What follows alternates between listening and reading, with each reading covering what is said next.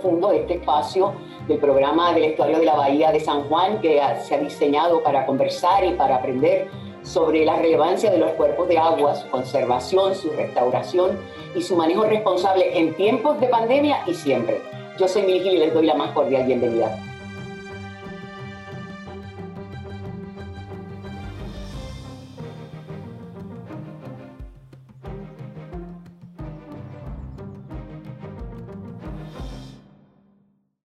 Ya seis meses desde que el país detuvo su cotidianidad y acató las medidas de confinamiento impuestas por el Estado para tratar de detener la propagación del letal eh, coronavirus, el COVID-19, que ha contagiado a casi 30 millones de personas y ha cegado la vida de por lo menos unas 900.029 a nivel mundial. En Puerto Rico ya han muerto 542 y hay 37.750 casos positivos según las estadísticas que maneja el Departamento de Salud. La pandemia global sigue entre nosotros y lo cierto es que no ha dejado a títere con cabeza. El manejo ineficiente de la peor crisis de salud pública desde la gripe de, española del 1918, los brotes constantes de la enfermedad, los muertos, los mensajes confusos de las autoridades sanitarias, la falta de pruebas, la corrupción ligada a ello y la recesión económica que ha generado el cierre de la actividad económica ha afectado a toda la sociedad. Pero es hora de ser buena gente, como dicen en Para la Y creo que lo más importante es que seamos conscientes del uso de la mascarilla, que se disponga de ella eh, responsablemente, que se mantenga la distancia, que no frecuente lugares con alta concentración de personas y por supuesto que es hora de que nos quedemos en la casa, que no es hora de estar en la calle. Pero, ¿y en el medio ambiente? ¿Cuál ha sido el efecto de la pandemia? De eso y de los proyectos que tiene entre manos el Fideicomiso de Conservación de Puerto Rico, hablamos hoy con su director ejecutivo, licenciado Fernando Llovera San Miguel, quien ha dirigido esta institución durante los últimos 18 años. Ha perdido el pelo y se ha puesto, y ha tenido y ha hecho cara eh, estos 18 años, bienvenido Fernando, es un gusto tenerte en, en Estuario Profundo. Gracias, gracias y gracias a todos los compañeros del estuario eh, por esta oportunidad y espero que todos estén eh, saludables. Bueno, debo decir que el Fideicomiso de Conservación de Puerto Rico se, creó, se creó en el año 1968, o sea que lleva 50 años trabajando eh, muchísimo y muy duro. En el año 1970 es cuando legalmente se constituye el estuario y se constituyó precisamente en el momento en que el desparrame urbano y la deforestación empezaban a hacer mella, empezaban a impactar los recursos naturales de nuestras islas y cuando todavía no existían agencias ambientales nacionales ni federales eh, que pudieran regular las acciones contrarias a la preservación medioambiental. En tiempos de pandemia, Fernando, tengo que preguntarte cuál es el efecto que ha habido sobre el medio ambiente y sobre el trabajo de investigación, el monitoreo, los talleres de capacitación científica, la siembra de árboles y hasta los campamentos de verano que produce el Fideicomiso de Conservación? Pues mira, hay, mucho que decir. Eh, eh, primero que nada, o sea, yo creo que, eh, como mencionas, del 70 acá, estamos hablando de 50 años. Y, y, es impresionante, ¿verdad? Que en estos 50 años donde empieza ese despertar de, de todo ese daño, ¿verdad? De, que, de que, empezamos a impactar en, gran, con gran fuerza al planeta y, y a Puerto Rico, eh, pues se hace, se hace difícil que en tan solo 50 años hayamos, hagamos logrado eh, eh, ser tan efectivos en, ese impacto negativo, ¿no? En ese, en ese daño ambiental. y lo que estamos viviendo ahora, pues es, es, un, es un buen momento de reflexionar, o sea, de, de ver eh, cómo ese impacto que hemos hecho está relacionado con lo que estamos viviendo hoy, eh, tanto de aspectos cambio climático como, como de aspectos de, del COVID y, todas las crisis ¿verdad? Que, hemos vivido, ¿no? Y cuánto de esos eh, tenemos que nosotros, ¿verdad? Responsablemente hacer y cambiar y reaccionar para, para, cambiar este rumbo que llevamos. O sea que yo te diría que una de las cosas más importantes, ¿verdad? Que hemos estado eh, remirando en, el fideicomiso y en Para la Naturaleza, que es su unidad ahora eh, operacional y es la unidad que está corriendo y, manejando eh, los ecosistemas que preservamos. es cuál debe ser ese rol, cómo nosotros tenemos que seguir impactando a nivel educativo, como mencionaste, esos talleres de inmersión que empezaron ya hace sobre 25 años, este, cómo ha transformado esas vidas, pero cómo también necesitamos aumentar ese impacto. Y en eso pues hemos, em, estamos en un gran proceso de, de, de ese reconectar, ¿verdad? Con, con, algo que tenemos innato, pero que lo hemos abandonado, que es en esa, esa cultura ecológica que tiene el ser humano por ser parte de ese ecosistema. Eh, y todo nuestro esfuerzo, ¿verdad? De más de 50 de nuestro equipo de trabajo, que son intérpretes ambientales, están dirigidas a lograr, eh, ¿verdad? Concientizar y lograr envolver ahora más directamente a la ciudadanía, eh, no tan solo entender, sino en adoptar y en, y en lograr transformar cambios en sus comunidades y en sus familias y en todos sus seres, ¿verdad? Más próximos. Eh, y en eso estamos, o sea, creemos que tenemos que aumentar eh, esfuerzos, estamos trabajando en este momento, eh, nos movemos, ¿verdad?, de trabajar dando, ¿verdad?, programas educativos, a dar programas de envolvimiento ciudadano, como son todos los programas de ciencia ciudadana, y de ahí envolvernos a, a, a, a, lograr que todo ese cuerpo de voluntarios que hemos ido creando nos ayude en el proyecto de reforestación que es un proyecto directamente que ataca eh, el daño que hemos hecho y, hace una recuperación eh, del impacto de, cambio climático, de captura de carbono, de, controles climáticos que necesitamos para, para en este tiempo. Pero nuestro próximo paso es eh, literalmente lograr ¿verdad? Que, que las comunidades ¿verdad? se unan, nosotros unirnos a ellas y que ellas se unan a, los esfuerzos eh, de lograr una, una vida de, con sustentabilidad, con prácticas de sustentabilidad.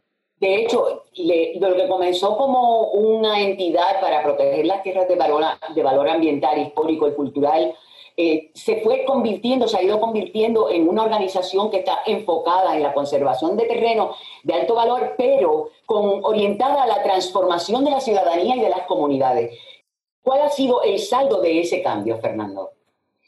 Pues eh, es bien impresionante porque eh, una vez tú ves que un individuo, una familia, este, se envuelve, entiende, vuelve a reconectarse con esa, con esa cultura ecológica que todos tenemos dentro, pues la transformación es inmediata y es impactante y, yo creo que es, es eso, es, que nos hemos perdido esa conectividad y esos conocimientos, ¿no? De, de, cómo podemos nosotros sí lograr una gran calidad de vida sin hacerlo, sin, sin tener los patrones eh, de consumo, sin tener los patrones eh, de impacto sobre nuestros suelos, sobre nuestra biodiversidad, sobre nuestras aguas. Eh, somos seres que tenemos la capacidad de lograr una buena calidad de vida sin eh, dañar y sin, y sin impactar a otros, otras especies, ¿no? Pero por, alguna razón no lo, no lo hemos integrado en nuestro sistema de desarrollo económico.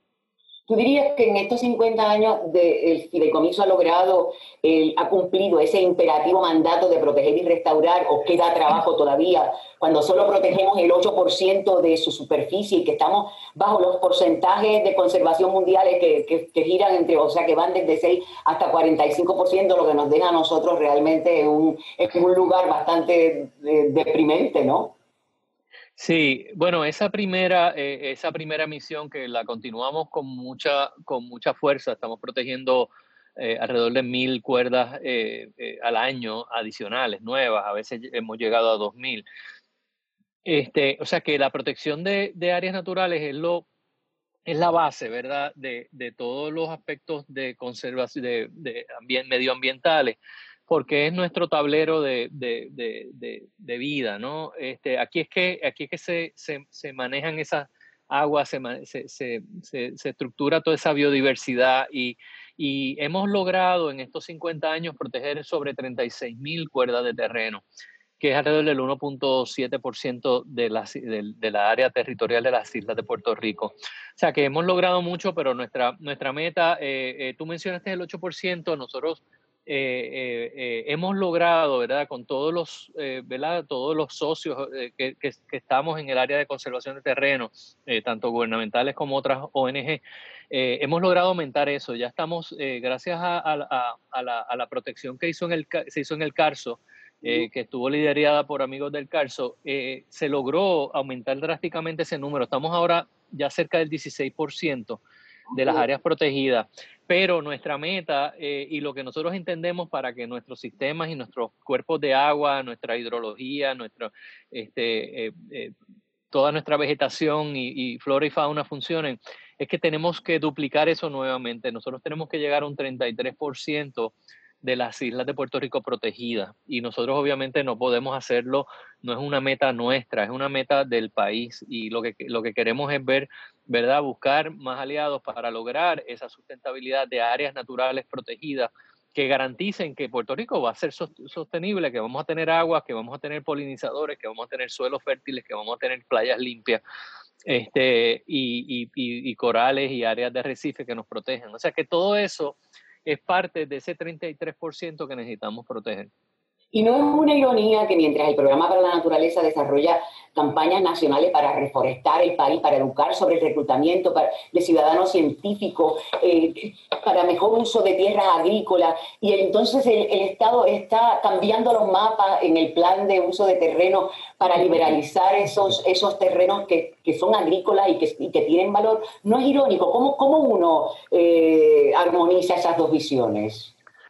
Pues eh, eh, no se armonizan en realidad. Eh, en realidad es que son vestigios, diría yo, de, de, lo que se cree que es desarrollo económico. Este, y, quedan muchos que todavía piensan así, tenemos mucho trabajo todavía que hacer. O sea, este, todo el tiempo es como, como la fórmula mágica para, para lograr el crecimiento económico y aumentar empleos y aumentar ingresos eh, son los permisos. O sea, se enfocan en que esa es la, eh, esa es la fórmula mágica ¿no? de, de, del sistema. Y nos hemos dado cuenta que ya han enmendado miles de veces eh, los sistemas de permisos, ya los han agilizado, siguen siendo burocráticos, siguen, es un issue gerencial más que nada. Este, pero, pero al final del día no, el, el, el desarrollo económico no llega y siguen enmendándolos para hacerlo, eh, para eh, violar eh, áreas naturales, para violar este, áreas agrícolas que están ahora en peligro de, con estos nuevos cambios, de que se, se usen para otras cosas. Así que, no, son, son artimañas que, que siguen bien pegadas en, en, en las mentes de, de personas que, que, que, creen, genuinamente creen que eso es lo más importante para el desarrollo económico.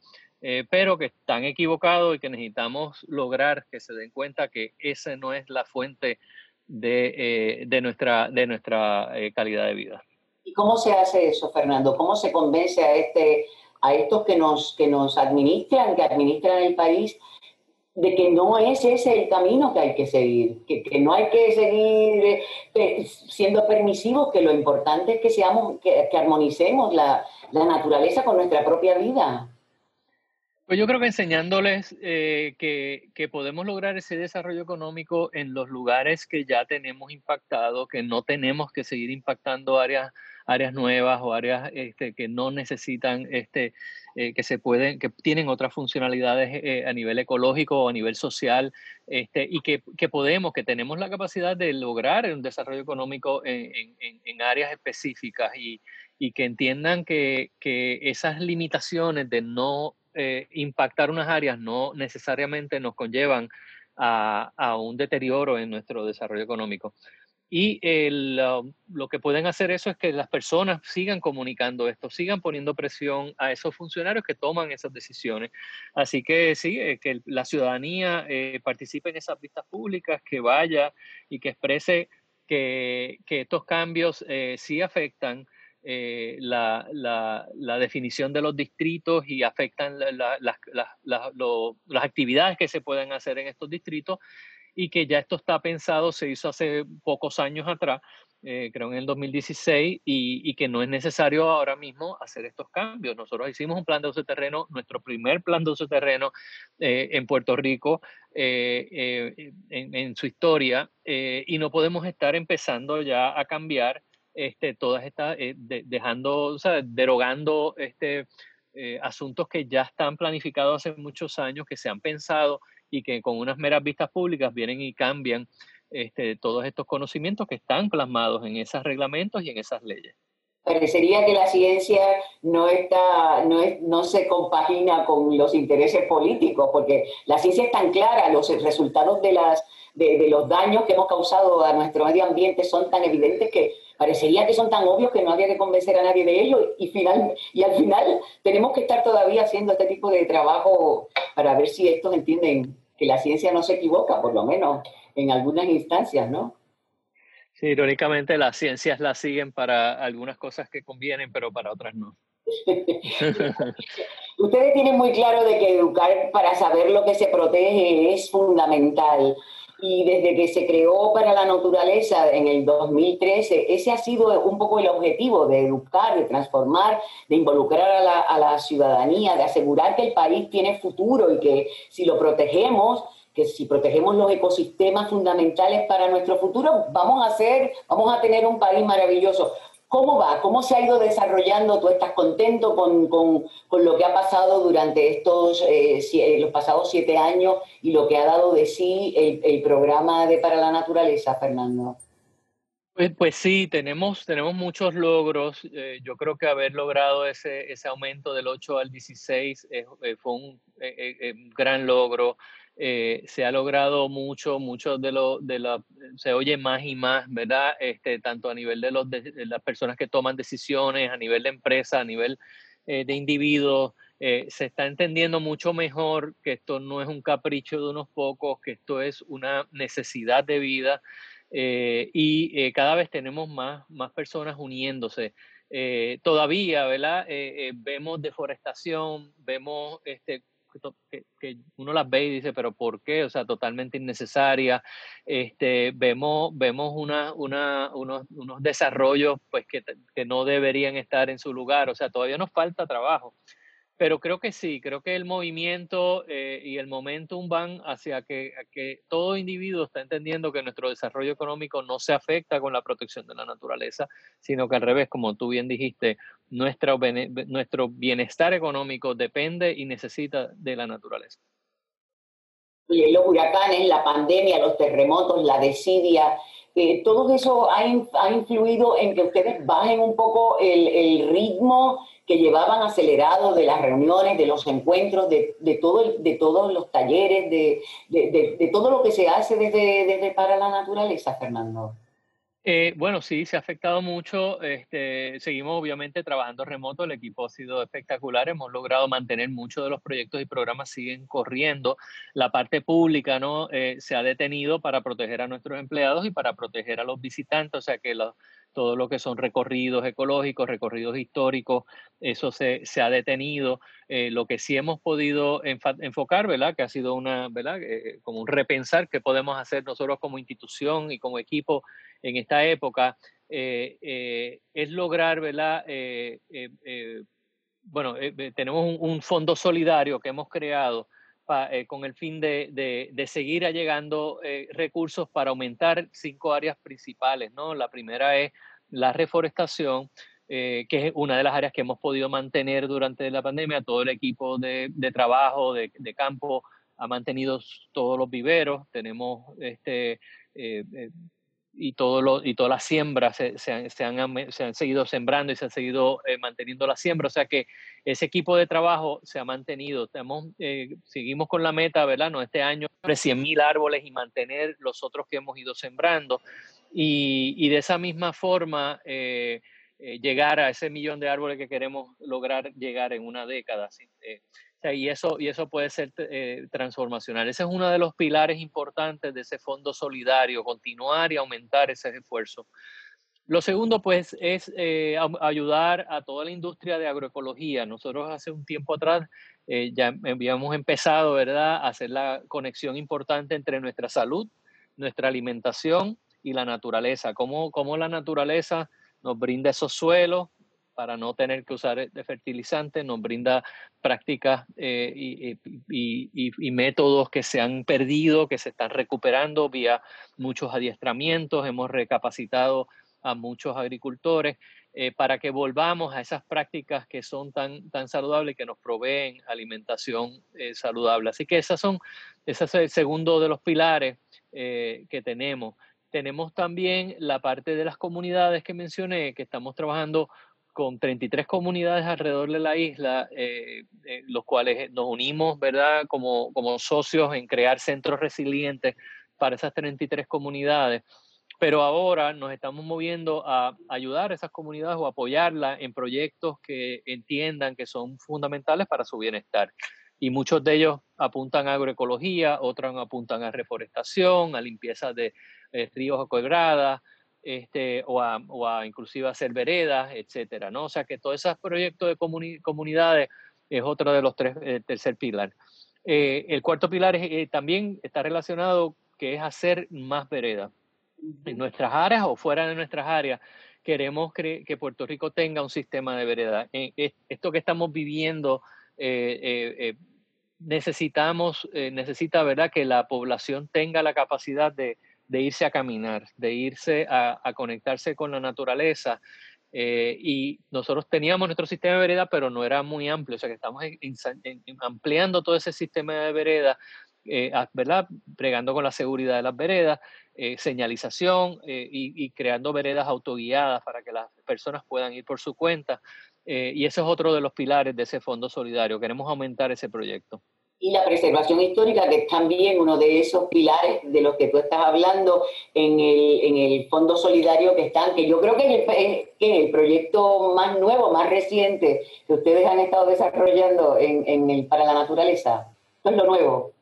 Bueno, todo lo que es preservación histórica, recuerda que nosotros empezamos eh, básicamente en los 80 con la Hacienda Buenavista eh, y ahí nos dimos cuenta, ¿verdad? Como tú bien dijiste, necesitamos educar porque, para poder, este, ¿verdad? Que, se entienda y, y, se unan las personas, pero decidimos hacerlo en lugares históricos como nuestras áreas de, de centros educacionales y a la misma vez rescatar esa huella humana, ¿no? Que, que, que, nos da personalidad y nos caracteriza como pueblo, ¿no? Así que eh, empezamos con la, con la restauración de la, de la hacienda cafetalera, eh, Hacienda eh, Buenavista en Ponce, luego hicimos la, las cabezas de San Juan, el faro de Fajardo, hicimos la casa Ramón Pauri Giralt, y eh, luego acabamos la restauración de la hacienda de un ingenio azucarero siglo XIX de la, de la hacienda de la Esperanza en Manatí.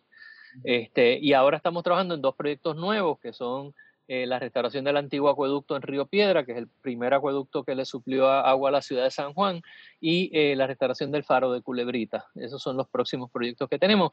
Pero el interín, pues los huracanes nos dimos cuenta de lo que es el sufrimiento que que tuvieron los dueños de, propiedades en, los pueblos que fueron más afectados por los huracanes. Muchas de esas propiedades la FEMA los trató como si fueran cualquier otra estructura cuando tienen unos costos y, unos, y unas necesidades de unas destrezas de, restauración bien complicadas y eh, muchas de esas estructuras se, están, se han perdido o no se han podido recuperar. Así que estamos dedicando también una parte de ese fondo ayudar a esos dueños de propiedades históricas en los pueblos para que tengan algunos recursos adicionales para que no destruyan sus casas, no las dejen abandonar tampoco.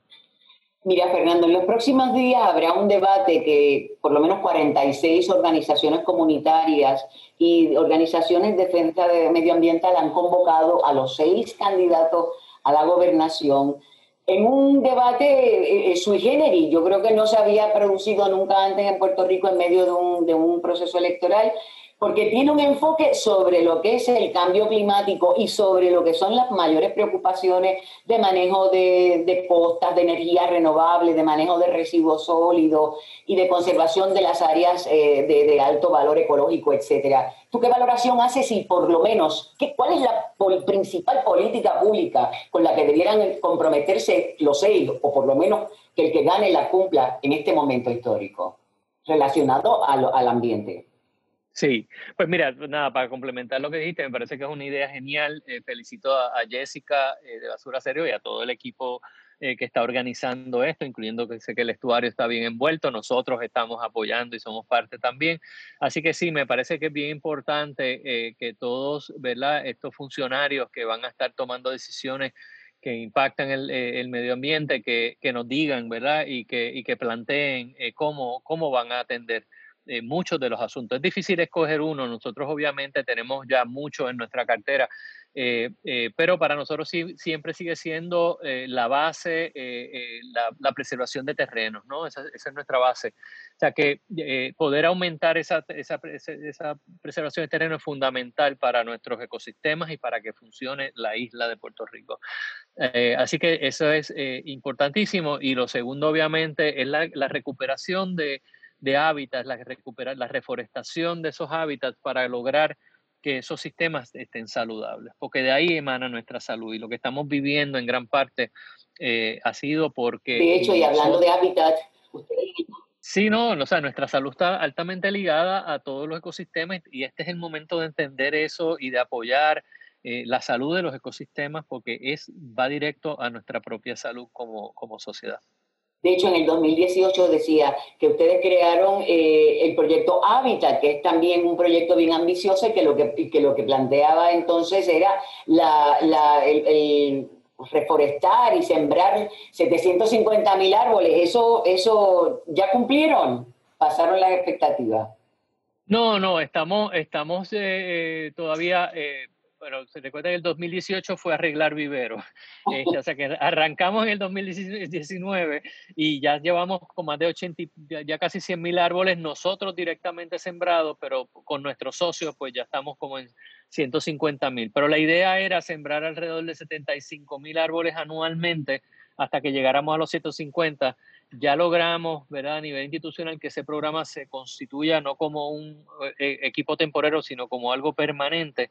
Así que estamos aumentando de 75 mil al año, ver si logramos llegar a los 100 mil al año y en 10 años llegar a ese millón. O sea que queremos aumentar esa, esa cifra que nos propusimos, pero eh, eh, lo, lo, queremos hacer en, en, un periodo de tiempo largo porque mantener esta, esta, esta siembra es un proceso que es bien complejo y si no las mantenemos no estamos haciendo nada. O sea que vamos a ir más despacio, pero vamos a ir asegurando que cada árbol que sembremos tenga una sobrevivencia. De hecho, estamos casi en una sobrevivencia de 90% de lo que hemos sembrado.